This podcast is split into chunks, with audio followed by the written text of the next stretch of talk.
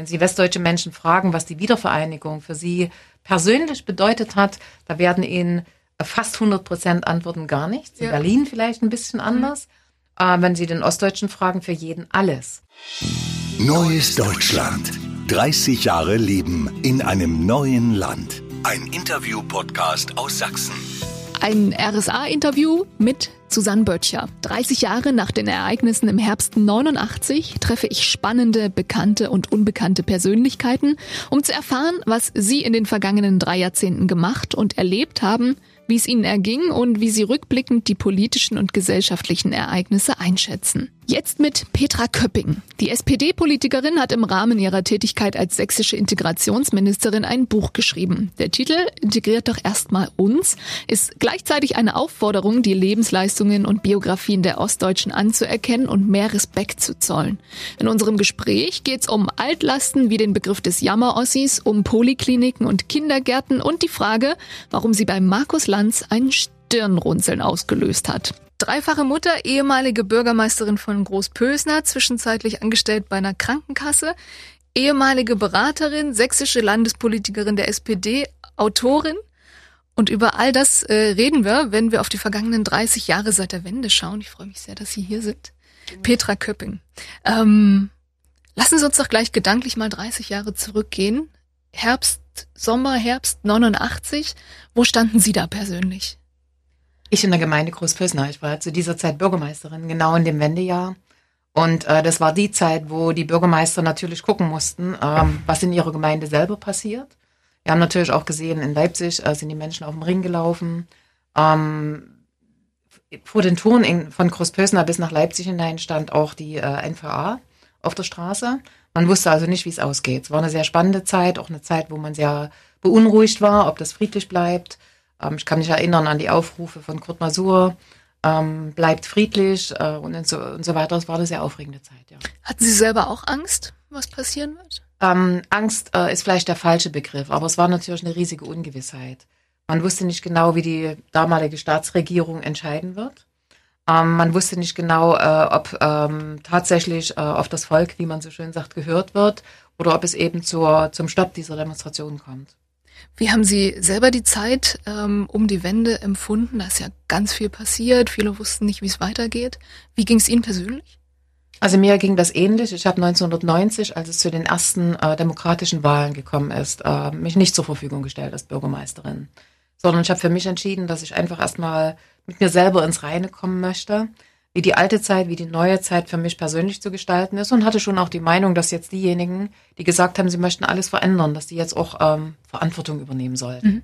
Das war so eine persönliche Haltung, die ich hatte und deswegen habe ich mich nicht wieder als Bürgermeisterin zur Verfügung gestellt und habe dann nach neuen äh, beruflichen Perspektiven gesucht, habe dann was ganz anderes gemacht. Ich war Angestellte bei der Deutschen Angestelltenkrankenkasse für vier Jahre lang und habe mich dort betätigt. Mhm. Haben Sie da die Politik aber nie aus den Augen verloren, oder? Zumindest Interessen? Also ehrlich gesagt habe ich für mich damals den Satz geprägt, nie wieder Politik. Okay. ich glaube, das haben viele gesagt, die sich äh, damals engagiert haben, äh, was ja dann nicht so geworden ist, wie man weiß, äh, weil ich einfach gesehen habe, dass ein paar Dinge, gerade äh, was die Bevölkerung betrifft, ähm, geregelt werden müssen, dass die Menschen diese, diese Umstellung, diese Umwandlung einfach äh, verkraften müssen. Bei uns ganz konkret in Großpösner war das die Abwasserentsorgung. Mhm. Es sollte damals eine Satzung geben, äh, nachdem die Bürger in Großpösner, die ein Grundstück hatten, und in der Regel sind das 1000 Quadratmeter, fast 10.000 Mark hätten bezahlen müssen für Abwasserbeiträge. Mhm. Da habe ich gesagt, das geht nicht und habe eine eigene Satzung gemacht, dass man das eben auch über Gebühren zahlen kann. Und als ich die fertig hatte, fanden die Leute das ziemlich gut und haben gesagt, aber jetzt musst du es wieder umsetzen. Und deswegen habe ich mich dann 1994 wieder als Bürgermeisterin beworben. Und bin es ja dann auch geworden und bin übrigens auch stolz drauf, dass diese Satzung heute noch gilt. Okay. In Großpösner und im gesamten Abwasserzweckverbandsgebiet zahlt keiner Beiträge, sondern das wird über Gebühren geregelt. Okay, es gab ja auch ähm, ganz viele andere Sachen, die ungerecht gelaufen sind. Sie haben darüber auch eine Streitschrift verfasst, auf die kommen wir später nochmal zu sprechen. Ähm, ich würde gerne nochmal über Sie als arbeitende Frau sprechen, Anfang der 90er. Es gibt viele, die haben die Erfahrung gemacht, ähm, gerade im Kontakt mit Westdeutschen, dass es so ein riesiges Wow war, wenn man als Mutter gearbeitet hat. Haben Sie das auch so empfunden? Oft so einen überraschenden Blick? Absolut. Also meine ähm, erste Arbeitsstätte, auch die einzige außerhalb des öffentlichen Dienstes bei der Deutschen Angestelltenkrankenkasse, Der damalige Geschäftsführer kam aus Bayern. Ähm, und als ich mich vorgestellt habe, hat er mich wirklich mit großen Augen angeschaut. Er hatte selber drei Kinder, ich hatte drei kleine Kinder. Und er war erstmal der festen Überzeugung, dass man mit drei kleinen Kindern nicht vollzeitig berufstätig sein kann. Mhm. Und ich habe mit ihm quasi so eine Art Wette abgeschlossen und habe gesagt, passen Sie auf, wir gucken mal am Jahresende, wer von uns beiden äh, eventuell die Leistung nicht geschafft hat oder wer vielleicht mehr krank gewesen ist. Ich mhm. habe die Wette gewonnen. Ähm, und insofern, das war schon eine große Skepsis. Mhm. Allerdings suchten die eben damals Personal und insofern hat er, glaube ich, äh, ist er über seinen Schatten gesprungen. Ich weiß nicht, ob ähm, er das gemacht hätte mit mir als Mutter mit drei Kindern, wenn er viel Auswahl gehabt hätte. Okay, okay. Ähm, ich erinnere mich an ein Interview mit Ihnen beim, bei Markus Lanz im vergangenen Jahr und ähm, ich komme selber auch aus der Gegend, aus Ostdeutschland, aus Torgau. Ähm, mhm. Und ich erinnere mich an einen Satz von Ihnen, da sagen Sie so scherzhaft, naja, viele Sachen, die heute als Neuerungen ähm, deklariert werden, die gab's halt bei uns schon. So Polikliniken war zum Beispiel ähm, genannt. Ähm, und ich hatte das Gefühl, dass da ein Markus Lanz sitzt, der zwar hört, was Sie sagen, aber nicht so richtig nachempfinden kann, was Sie sagen. Geht Ihnen das häufig so? Ja, auf jeden Fall. Also viele Menschen gucken einen dann so ein bisschen an, wenn ich an Kindertagesstätten denke. Mhm. Ich war in den 90er Jahren mal in die Schweiz eingeladen, da war ich schon Bürgermeisterin wieder. Ähm, und da gab es eine große Tagung, eine internationale Tagung, äh, wie man Kindergärten aufbaut. Und da musste ich wirklich schmunzeln.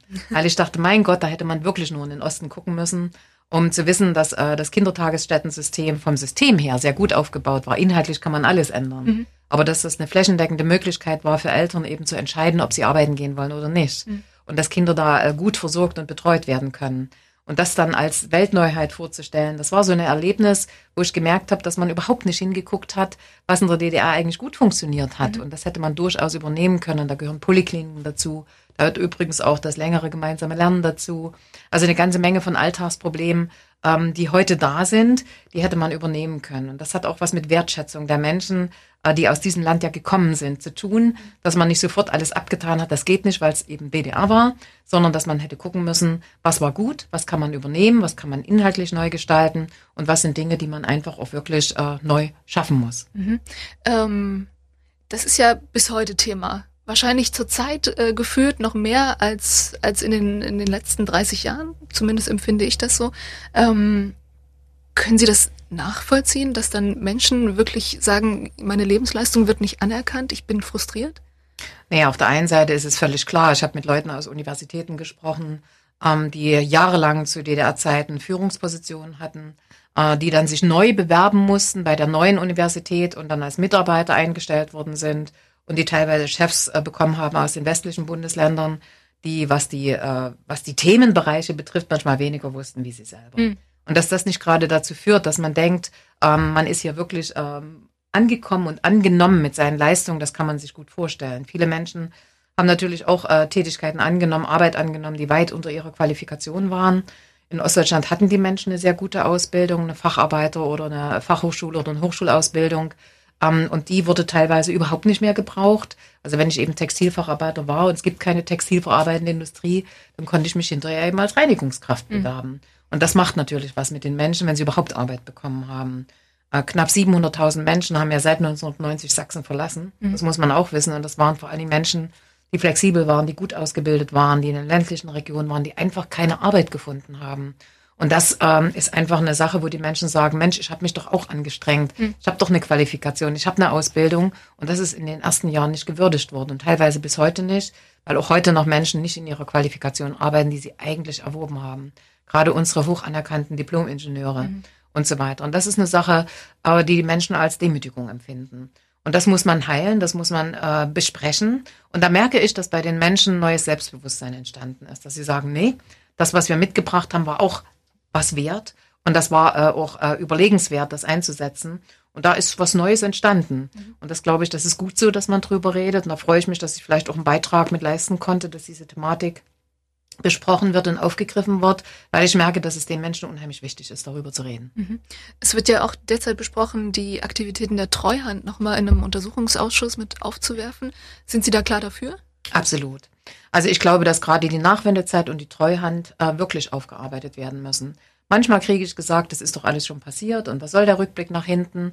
Ähm, ich sage, das ist äh, eine, eine Thematik, also wenn ich die irgendwo aufrufe, dann ist sie hochemotional Auf der einen Seite bei den Menschen, die negative Erfahrungen gemacht haben, äh, teilweise mit traumatischen, fast traumatischen Erlebnissen verbunden. Und auf der anderen Seite natürlich auch von positiver Seite, wo Menschen die Treuhand genutzt haben, um etwas Neues aufzubauen. Und deswegen glaube ich, gehört das dringend aufzuarbeiten. Es gibt, glaube ich, 36 Kilometer Treuhandakten.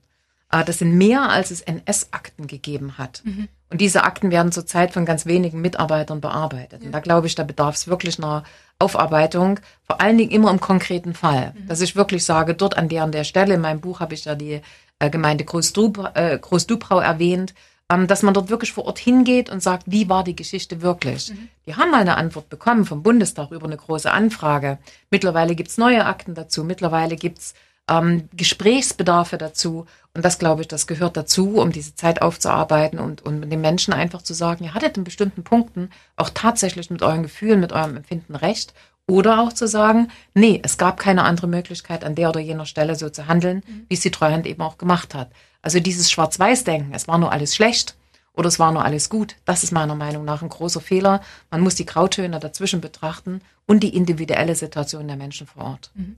Bevor wir gleich nochmal zu Ihrem Buch kommen, wie war denn das bei Ihnen persönlich nach ähm, 1990? Ich glaube, Sie hatten ein Studium abgeschlossen. Ja. Wurde das anerkannt? Das wusste ich viele Jahre lang nicht. Ich habe Staatsrechtswissenschaften studiert in Potsdam-Babelsberg. Übrigens fünf Jahre, da gibt es nämlich unterschiedliche Studienformen. Gab es auch die Schnellbesolung für politische Akteure, das hatte ich nicht. Ich habe das ganz normale Staatsrecht. Schnellbesolung hieß es? Naja, das hieß so im Volksmund bei okay. uns so ein bisschen Schnellbesolung, ja. damit äh, irgendeine politische Funktion ausgeführt werden konnte. Das ist mein Studium nicht, sondern es ist ein richtiges Diplomstudium. Und wir wussten jahrelang, dass es bei allen rechts- beziehungsweise juristischen Studien so gewesen, nicht, ob die anerkannt werden, weil die ja nach dem DDR-Recht beziehungsweise bürgerlichen Recht gab es ja bei uns gar nicht, was das Verwaltungsrecht betrifft. Ähm, da wussten wir einfach nicht, ob es anerkannt wird. Mhm. Und ich habe erst Jahre später erfahren, dass es eine anerkannte Geschichte ist, dass es auf der Liste der Studiengänge steht, äh, wo man also eine Anerkennung erfährt, aber es war eine große Unsicherheit, ja. Mhm. Ähm der Buchtitel ist ähm, sehr provokant, wie ich finde. Integriert doch erstmal uns. Wie kam es dazu? Ja, der ist provokant und kann auch schnell in die Irre führen. Ich hatte mal eine Buchlesung, wo ein ähm, älterer Professor drin saß. Der mhm. hat gesagt, eigentlich bin ich gekommen, um sie auseinanderzunehmen. wegen dem Buchtitel. Ja. Und als ich dann erklärt habe, wie dieser Titel entstanden ist, dass ich nämlich in meinen Veranstaltungen, wo ich als Integrationsministerin äh, erklären wollte, was wir jetzt alles für geflüchtete Menschen tun, die nach Sachsen kommen und wie wir sie versuchen zu integrieren. Da kam der Ruf aus der eigentlich aus der Bevölkerung, aus dem Publikum heraus, wo wir sagen, ah, Frau Köpping, Sie mit Ihren Flüchtlingen, es waren dann alles meine Flüchtlinge, ja. äh, integrieren Sie erstmal uns, da gibt's genug zu tun. Mhm. Also es war nicht eine Neiddiskussion, das will ich auch wirklich vorweg sagen, sondern es war eine Diskussion, dass man viele Probleme, die die Menschen hier haben, nicht beachtet hat. Und das war der Aufruf und den habe ich mehrfach erlebt. Und darum dachte ich, nee, das soll der Buchtitel sein, auch wenn man in erster, im, im ersten Ding, was hat eine Integration mit mir zu tun, mhm. wenn man aber erklärt, was Integration eigentlich bedeutet, nämlich Teilhabe am gesamten Leben, am gesellschaftlichen Leben, am politischen Leben, am kulturellen Leben, dann weiß ich auch, dass Integration ehrlich gesagt für jeden gilt. Und insofern ist der Titel, glaube ich, sehr gerechtfertigt. Mhm. Ähm, den Begriff des Jammer-Ossis, den kennen Sie wahrscheinlich, können auch sicherlich äh, nicht mehr hören. Ähm, wie schnell wird er gezückt bei Menschen, die nicht hier groß geworden sind, wenn es darum geht, dieses Thema anzusprechen? Ähm, wer sich nicht genau mit dem Thema Ostdeutschland äh, äh, befasst, der sagt, wenn ich jetzt nach Dresden komme, nach Leipzig komme, mhm. in die ländlichen Regionen fahre, hier ist doch alles in Ordnung. Gucken Sie sich die tollen Städte, oder Städte und Gemeinden an. Die Straßen sind neu. Das würde sich mancher im Ruhrge Ruhrgebiet, glaube ich, wünschen. Das, das, ist so der erste Eindruck. Und Jeder, sagt, jedes Argument kommt im Ruhrgebiet, ne? Genau. Ja. Und dann wird sofort gesagt, ja, das hätten wir auch gerne. Mhm. Und insofern ist das eine, nämlich die infrastrukturelle Gestaltung, die Gestaltung unserer Städten und Gemeinden, das eine. Aber in die Menschen reinzugucken, in die Köpfe der Menschen reinzugucken, das ist das andere. Und es mhm. gibt eben zwei Seiten. Die Menschen hier in der Region sind sehr stolz auf ihre Städte und Gemeinden und auch auf ihre Region, gerade wenn ich an meine Region denke, den Südraum von Leipzig, wenn man die Leipziger Neuseenlandschaft sieht, da sind die Menschen wirklich stolz drauf. Mhm. Aber wenn es um ihre persönliche Perspektive geht, dann ist das ein ganzes Stück differenzierter. Es gibt viele Menschen, die hatten sehr viel Erfolg, den sie sich im Übrigen hart erarbeitet haben. Im Ostdeutschland, das ist auch ein Widerspruch zu Westdeutschland, gibt es nämlich keine Erbschaften mhm. oder nur ganz wenige. Und insofern ist alles, was die Menschen sich ja aufgebaut haben, selber erarbeitet. Darauf sind sie stolz und das wollen sie festhalten. Mhm. Und das andere ist natürlich, dass diejenigen, die das nicht geschafft haben und die sich jahrelang durchgekämpft haben, jetzt mit einer Rente zu tun haben, mit 500 Euro, von der sie nicht leben können.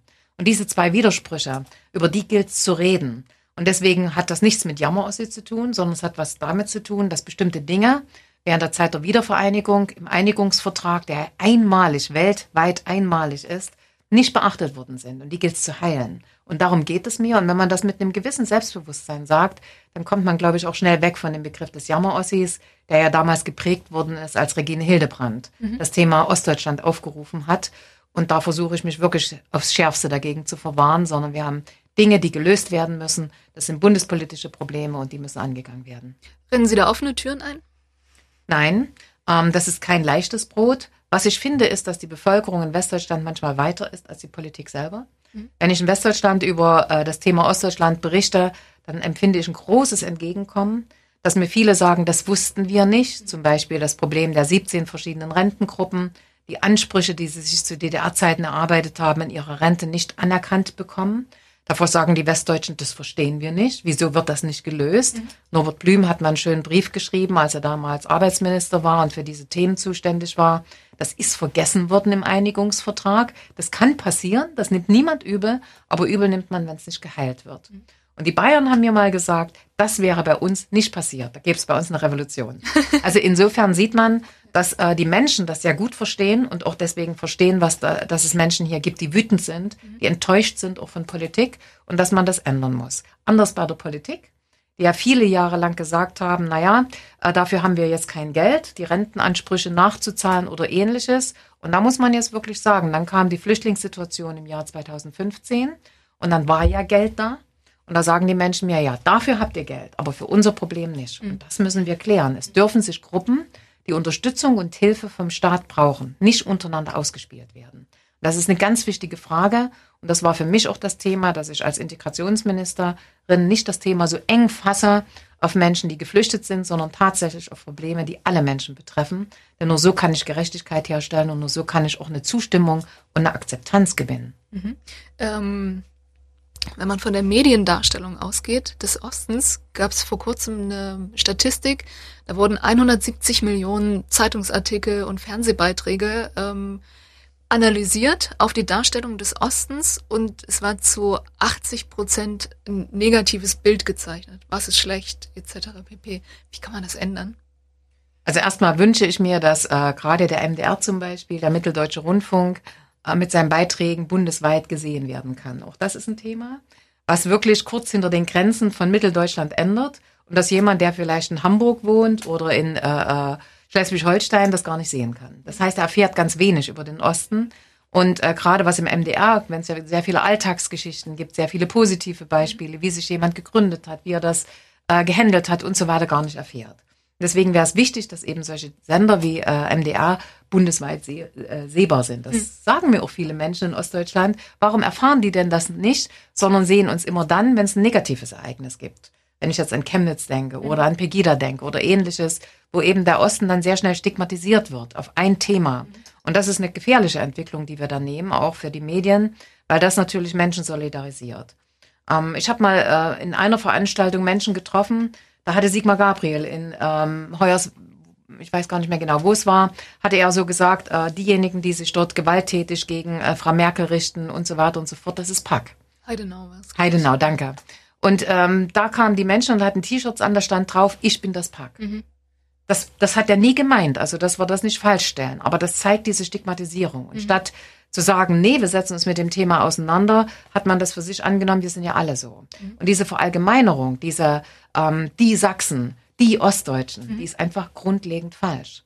Wir haben so viele Menschen in Sachsen in Ostdeutschland, die sich engagieren für Demokratie, für Projekte, für Menschen, die Hilfe und Unterstützung brauchen. Nicht nur für Geflüchtete. Oft sind das nämlich Menschen, die ganz vielen Menschen helfen. Mhm. Und insofern äh, würde ich mir viel mehr wünschen, dass wir genau diese Menschen in den Fokus stellen und die negativen Ereignisse, die gibt es. Wir haben auch ein Problem mit Rechtsextremismus, aber das ist nicht unser einziges, sondern wir haben eben ganz viele Dinge, die sich hier entwickeln. Und die Stärkung von Demokratie bedeutet eben auch, dass ich diese Menschen, die sich dafür einsetzen, stärke. Und es ist kein einzig ostdeutsches Problem, ne? das darf man auch nicht vergessen. Überhaupt nicht. Und deswegen freut es mich, dass gerade jetzt, ich habe einen Beitrag gesehen, wo es um äh, Mercedes-Benz ging, mhm. um Mitarbeiter von Mercedes, äh, wo es eben auch um Rassismus ging, um Hass und Gewaltpostings. Äh, äh, und wo Mercedes sich da sehr genau auseinandergesetzt hat. Der Bericht war wirklich anders. Da hat man nämlich die Auseinandersetzung gezeigt, wie sich das, das Unternehmen, die Firma, die Gewerkschaften mit diesem Thema auseinandersetzen. Und bei uns passiert immer die Stigmatisierung. Und das ist ein Unterschied in der Berichterstattung. Und ich glaube, da müssen wir sehr aufpassen, weil es die Menschen sehr schnell resignieren lässt und dann sagen, dann bin ich eben so. Ja. Und das darf nicht passieren. Ich möchte gerne die Demokratinnen und Demokraten stärken in Sachsen. Mhm. Das ist mein Ansatz. In Vorbereitung auf diese Interviewreihe hier bei RSA ähm, war ich auch ein bisschen sensibler, was das Thema angeht und habe im Frühjahr diesen Jahres einen Artikel im Spiegel gelesen. Da ging es um einen Autoren, der zum ersten Mal nach 29 Jahren in den Osten gegangen ist auf Lesetour. Und er hat, und es ist wirklich nicht übertrieben, er hat gesagt, dass er ähm, den Mut aufgebracht hat, das ohne Security zu machen und er hat sich darüber gewundert, dass er in Freital zwei Menschen gefunden hat, die ihm sehr freundlich gezeigt haben, wo, wo der Weg lang geht zu, zu seiner Location, in der er gelesen hat. Und solange sowas ist, also solange sowas auch gedruckt wird und dann nicht nochmal jemand drüber guckt, ähm, empfinde ich das Ganze als Auslandskorrespondenz. Absolut. Der Osten. Ja. Absolut. Das ist ohnehin ein Thema, wenn Journalisten, auch Politiker manchmal ähm, sofort über ein Ereignis, was im Osten passiert ist, berichten, obwohl sie nicht da waren. Mhm. Ich finde, und das ist bei Geschichtsschreibung, das ist bei Ereignissen immer das Gleiche. Es müssen die Menschen berichten, die vor Ort waren. Es mhm. müssen die Menschen ähm, erzählen können, die da waren. Und nicht die von außen, die eine Wahrnehmung haben, die ja auch nur über eine Berichterstattung erfolgt, sondern die, die wirklich dabei waren. Mhm. Deswegen ist es mir auch so wichtig, dass sowohl die Geschichte der DDR als auch die der Nachwendezeit von den Menschen erzählt wird, die sie tatsächlich erlebt haben. Mhm. Und nicht von anderen, die sie deuten. Und genauso ist es mit Ereignissen, die in Sachsen passieren. Diese Deuterei, die halte ich für höchst gefährlich, mhm. weil ich damit die Falschen stärke. Das will ich nochmal ausdrücklich sagen. Und wer nach Sachsen kommt, der findet hier unheimlich nette Menschen, unheimlich freundliche Menschen. Und es gibt wie überall welche, die das nicht sind. Die gibt's auch überall. Ja. Und insofern glaube ich, ist das wirklich der falsche Weg, auch mit so einer Berichterstattung, wie Sie sie gerade erwähnt haben, in die Öffentlichkeit zu gehen, weil sie so nicht stimmt. Mhm. Ähm, Lassen Sie uns nochmal ein banales Thema an, äh, anpacken. Wofür haben Sie Ihr Begrüßungsgeld ausgegeben? Das kann ich gut äh, sagen. Ich bin ta damals tatsächlich, das ist tatsächlich eine sehr lustige Geschichte. Ich hoffe, ich mache mich da nicht ganz lächerlich. ähm, ich bin mit dem Trabant losgefahren mit meiner Großmutter und einer Tante und meinem kleinen Kind, was damals ein Jahr war. Mhm. und äh, wollte eigentlich nach, ähm, wie hieß die erste Station, äh, wo man hinfahren konnte von uns aus, nach Hof, glaube ich. Ja. ja und bin aber gelandet in Helmstedt. Okay. Also völlig falsche Richtung. Mhm. Es gab ja keinen Wegweiser. Ja. Und ein Navigationssystem hatte ich auch nicht im Verband. Und es hat geregnet. Also ich bin völlig falsch und habe dann immer nur gefragt, ich will in den Westen.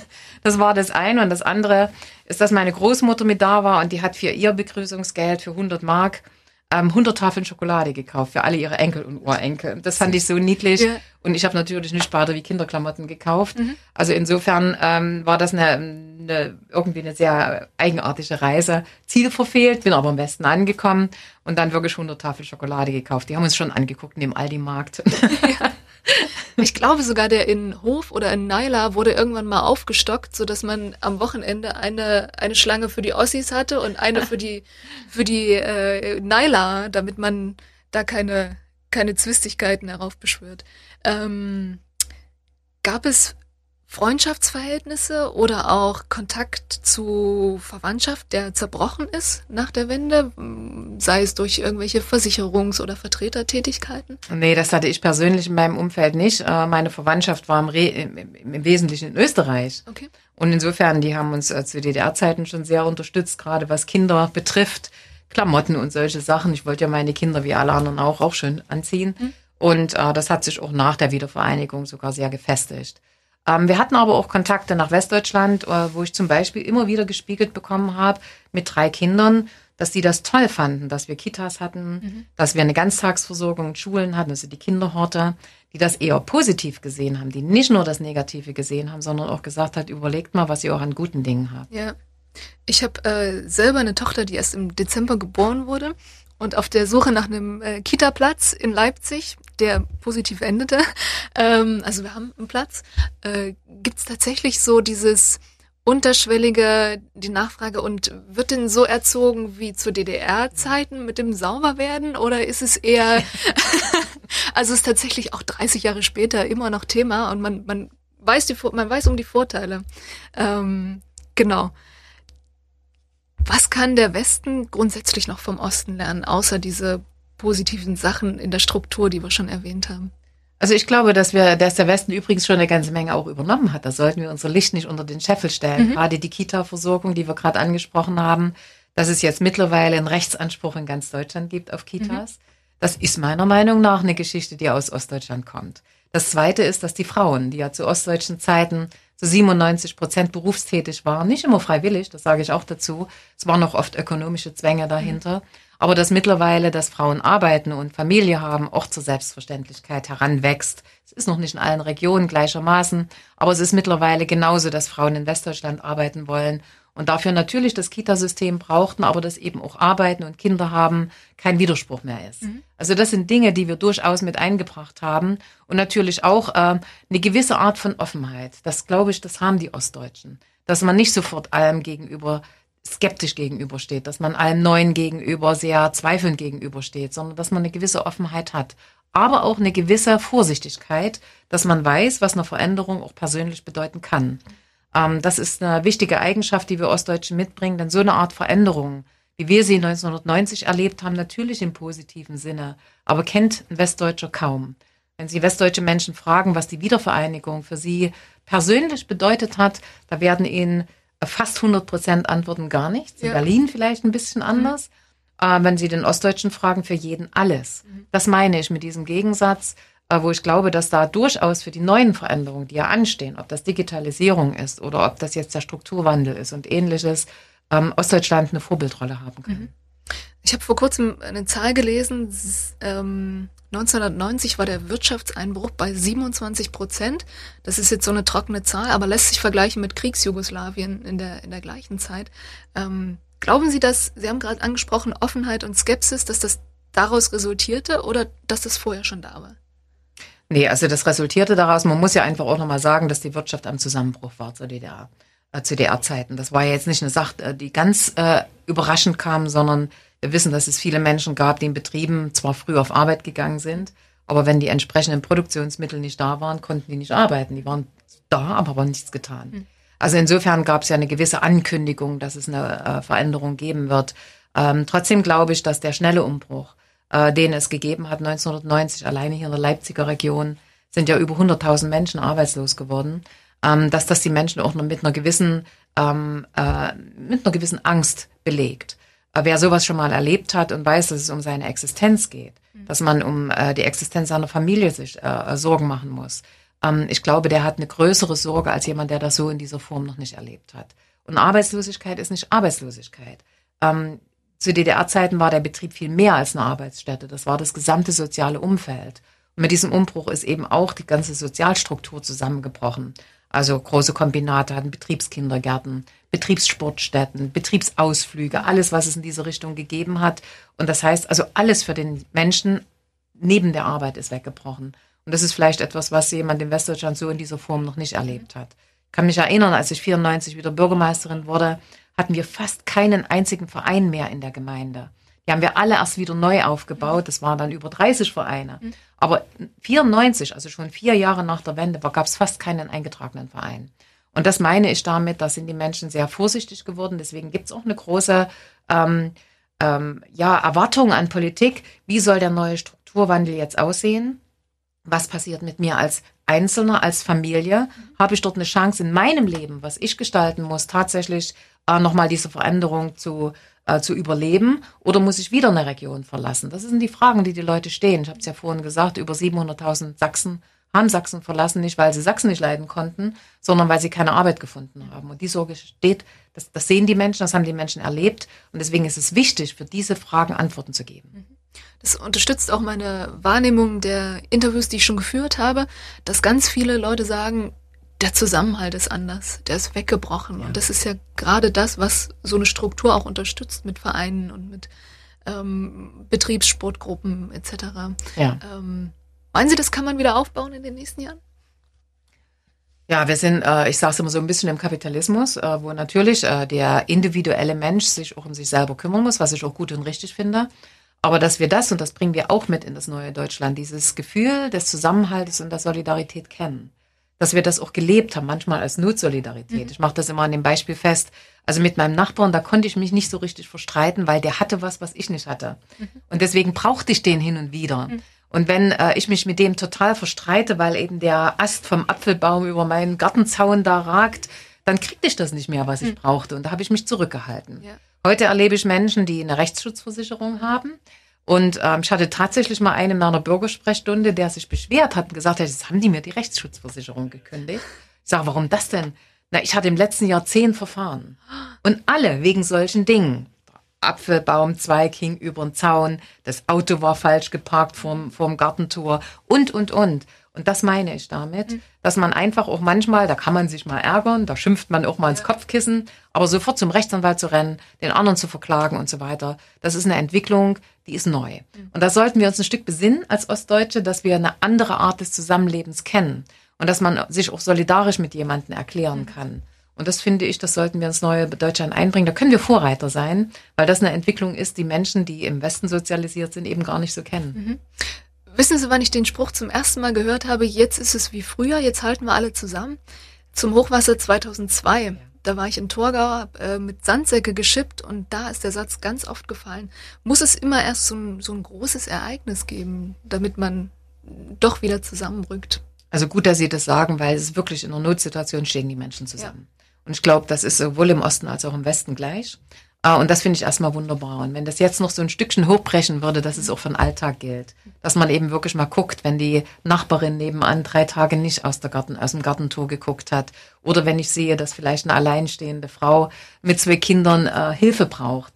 Dass ich das einfach versuche mal anzunehmen. Oder dass ich einfach auch ein paar Dinge, die früher gewesen sind, Kinder schon zu Hilfe und Unterstützung und Solidarität zu erziehen dass man eben aufsteht in der Straßenbahn, dass man jemanden einfach mal hilft, wenn er was Schweres zu tragen hat. Die kleinen Alltagsdinge, wenn wir uns darauf rückbesinnen, weil es die gab es, dann fände ich, wären wir ein ganzes Stück weiter. Und das ist ja drin in uns. Das ist ja einfach vielleicht ein Stück verschüttet worden, weil man mit sich selber so viel zu tun hatte, weil man sich an das neue Deutschland natürlich auch erstmal anpassen, gewöhnen musste, seine eigene Existenz sichern konnte. Aber dass wir dieses Gefühl, was wir kennen, dass wir das jetzt wieder wirklich äh, zum Thema machen damit äh, das Zusammenleben für uns alle übrigens angenehmer wird. Wenn ich nämlich was Freundliches gebe, dann kriege ich auch was Freundliches zurück. Mhm. Und das ist vielleicht ein Vorbild dann, so ein ja. Dominoeffekt. Ja, ja. ja. Ähm, das wäre eigentlich ein schönes Schlusswort, wenn ich nicht noch mehr wissen möchte. Äh, aber Sie haben Ihre Kinder schon angesprochen. Ähm, die sind so um die 30, vermute ich. die sind sogar noch ein bisschen älter. Ja. Es war auch so eine Besonderheit, dass man in der DDR durchaus ja Jungkinder bekommen mhm. hatte. Meine erste, also meine Tochter ist geboren worden, da war ich 18 und habe noch Abitur gemacht. Okay. Das heißt, sie ist jetzt 42. Große Leistung. Ist es für die Kinder auch noch Thema? Oder ähm, sagen die, hör mir auf, ich lebe jetzt in, in der BRD, ich, ähm, nee, also erstmal, äh, meine Tochter ist äh, Direktorin eines Instituts in Hamburg. Mhm. Ähm, und äh, da wird sie schon manchmal gefragt, kannst du denn das mit zwei Kindern?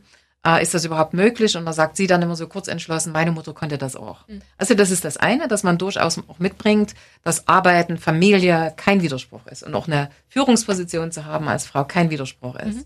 Ähm, das ist das eine. Und das andere ist ähm, schon, dass sie so ein Stückchen sehen, dass der Osten sich eben verändert. Und das äh, ist die negative Veränderung, dass wir dieses äh, solidarische Gemeinsame, dass wir das so ein Stück verloren haben. Und das sollten wir wieder aufbauen. Das sehen Menschen, die von außen auf uns drauf gucken und die hier groß geworden sind schon. Und das sollten wir verändern. Das haben wir in uns und das ist so eine, so ein Wunsch, den man einfach hat, dass man sagt, Mensch, jeden Tag so ein kleines freundliches Wort an den anderen. Das bewirkt manchmal mehr, als ganze Politik bewegen kann. Mhm. Unsere Interviewreihe heißt 30 Jahre in einem neuen Land. Das ist auch so eine These von uns. Würden Sie das bestätigen? Neues Land äh, ist natürlich nach 30 Jahren auch schon äh, ganz schön weit hergeholt und trotzdem merkt man gerade jetzt, weil die, die Menschen quasi von dem Leben, Lebensabschnitt, den sie sehr aktiv gestaltet haben, in einen Lebenabschnitt kommen, wo sie eben Senioren, Rentner sind. Mhm. Und ähm, dort so ein Stück, sie fühlen sich als Aufbaugeneration dieses neuen Landes. Und wenn sie dann in Rente gehen und sehen, naja, dafür, dass ich eine ABM-Maßnahme angenommen habe, dafür, dass ich eine Umschulungsmaßnahme gemacht habe und wieder nichts gefunden mhm. habe, äh, kriege ich jetzt eine Rente von 500 Euro, da finden sie sich nicht belohnt, sondern bestraft. Ja. Und deswegen ist das der Ansatz, dass wir eine Grundrente brauchen für Menschen, die 35 Jahre gearbeitet haben, die übrigens in Sachsen fast 240.000 Menschen zugutekommen würde, halte ich das für sehr außerordentlich wichtig, weil das wiederum was zu tun hat mit Anerkennung von Les Lebensleistung. Und das für Menschen, die den Osten aufgebaut haben für das Gesamtdeutschland. Das ist eine ganz wichtige Frage, dass ich das dort mache, damit also aus dem neuen Deutschland ein gemeinsames Deutschland werden kann. Dankeschön, Petra Köpping. Gerne.